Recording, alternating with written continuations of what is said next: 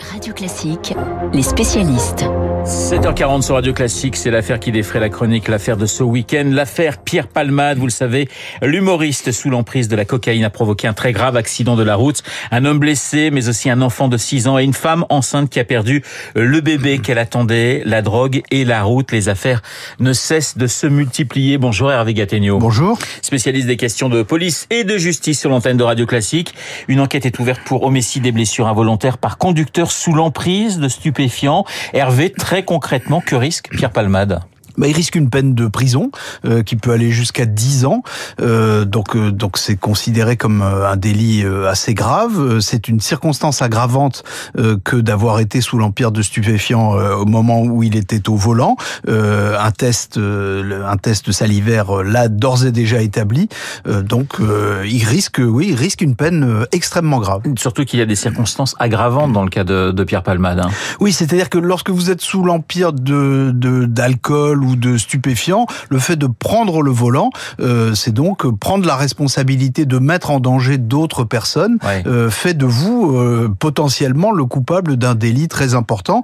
Euh, il y a 12% des accidents mortels euh, chaque année qui impliquent une personne qui a été constatée, enfin dont il a été constaté qu'elle était sous l'empire de stupéfiants. C'est énorme. 12%. Ouais, 12%, c'est énorme. Donc par extrapolation, on estime qu'il y a entre 600 et 700 morts sur les routes par an qui sont dus peu ou prou euh, à la consommation de drogue. Le fait d'être une personne connue, est-ce que ça va aggraver, j'allais dire, euh, la situation de, de, de Pierre Palmade? Est-ce que la justice est tentée de faire un, un exemple en quelque sorte Hervé? Vous savez, l'adage c'est que la justice est aveugle et que ouais. donc elle traite tout le monde de la même façon. Ce qui est certain, c'est que la notoriété de Pierre Palmade ne jouera en aucun cas en sa faveur. Euh, c'est ça qu'il faut bien comprendre. Il, il ne sera pas mieux considéré parce qu'il est une personne connue et on peut considérer que dans le déroulement de l'enquête, euh, il y aura une volonté de la police et de la justice de marquer euh, cette absence de différence et donc d'une certaine manière on, on, peut aller jusqu'à dire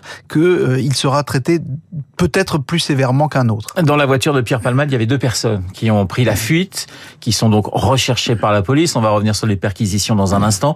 Que risquent ces deux personnes C'est non-assistance à, à personne en danger en prenant la fuite. Oui, c'est ça. C'est le fait de ne pas porter secours à une personne qui est en détresse, soit de lui porter secours directement, soit d'appeler les secours. Visiblement, il y avait deux personnes qui se sont enfuies, qui semblent euh, avoir été vues dans la voiture de Pierre Palmade. Elles risquent jusqu'à 5 ans de prison et 75 000 euros d'amende. Euh, là aussi, c'est un délit assez grave, euh, la non-assistance à personne en danger. Deux personnes sont euh, toujours très grièvement blessées, un homme et une femme, plus un enfant de, de 6 ans. Euh, la femme a perdu son, son bébé, elle était enceinte de, de 6 ou 7 mois. Il y a une question aussi juridique autour du fœtus. Oui, alors ce sont des détails un, peu, un peu macabres, il faut bien le dire, mais il y aura une autopsie euh, du fœtus qui va être réalisée pour déterminer si oui ou non, lorsque le fœtus a été sorti euh, du ventre euh, de sa future maman après l'accident Est-ce qu'il a respiré Est-ce qu'il a été vivant pendant ne serait-ce que quelques secondes Ce qui lui donnerait la personnalité juridique. À défaut de personnalité juridique, si on établit médicalement que le fœtus n'a jamais été vivant, ouais. à ce moment-là, il n'y a pas d'homicide parce que l'homicide, dans la loi française, c'est le fait d'enlever de, la vie à autrui, autrui étant considéré comme une personne, une personne, un être humain vivant.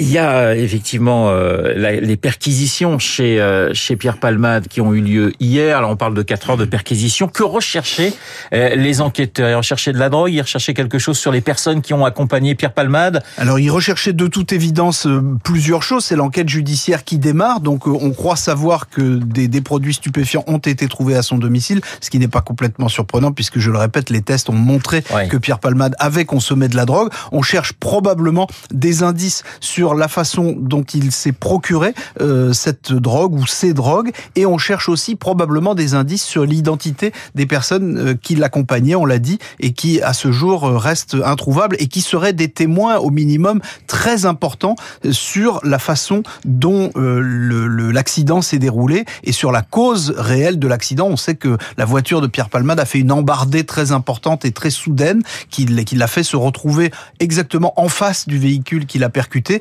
Euh, on ne sait pas quelle est la cause. La consommation de stupéfiants n'est pas en elle seule euh, une cause suffisante pour expliquer cela. Des traces de cocaïne euh, retrouvées chez donc dans la personne de Pierre Palmade. La cocaïne, c'est une, une, drogue qui se démocratise depuis depuis des années, même si on peut imaginer que c'était pas un problème d'argent chez Pierre Palmade. Mais ce que je veux dire, c'est qu'il y a de plus en plus de gens qui en consomment et de plus en plus de gens, vous le disiez, 12% qui prennent la route avec.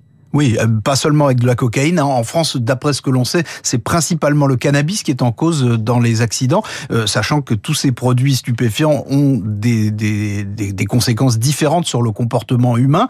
On estime qu'il y a à peu près 5, 500 à 600 000 consommateurs réguliers de cocaïne en France, ce qui est beaucoup. Et vous le disiez, en effet, il y a une forme de démocratisation depuis une vingtaine d'années. Ça a longtemps été considéré comme une drogue des élites. Aujourd'hui, c'est une drogue qui est très largement consommée euh, par les adolescents, euh, notamment euh, dans les lycées. Autour des lycées, il y a des trafics très importants et les prix ont énormément baissé. Donc malheureusement, c'est un, un danger public et on le voit dans ces affaires et c'est malheureux de le dire, mais il y a une forme de pédagogie de l'affaire Palmade. C'est que on voit que lorsqu'on est sous l'emprise de stupéfiants, on est en quelque sorte une victime, c'est une pathologie, mais à n'importe quel moment, quand on prend cette responsabilité, on peut devenir un coupable, euh, le coupable d'enlever la vie des autres ou de les, de les blesser très grièvement. Merci Hervé, Hervé Gattegno dans Les Spécialistes que vous retrouverez demain dans Esprit Libre aux côtés de Rachel Kahn et de Guillaume Durand sur Radio Classique bien sûr. Dans un instant,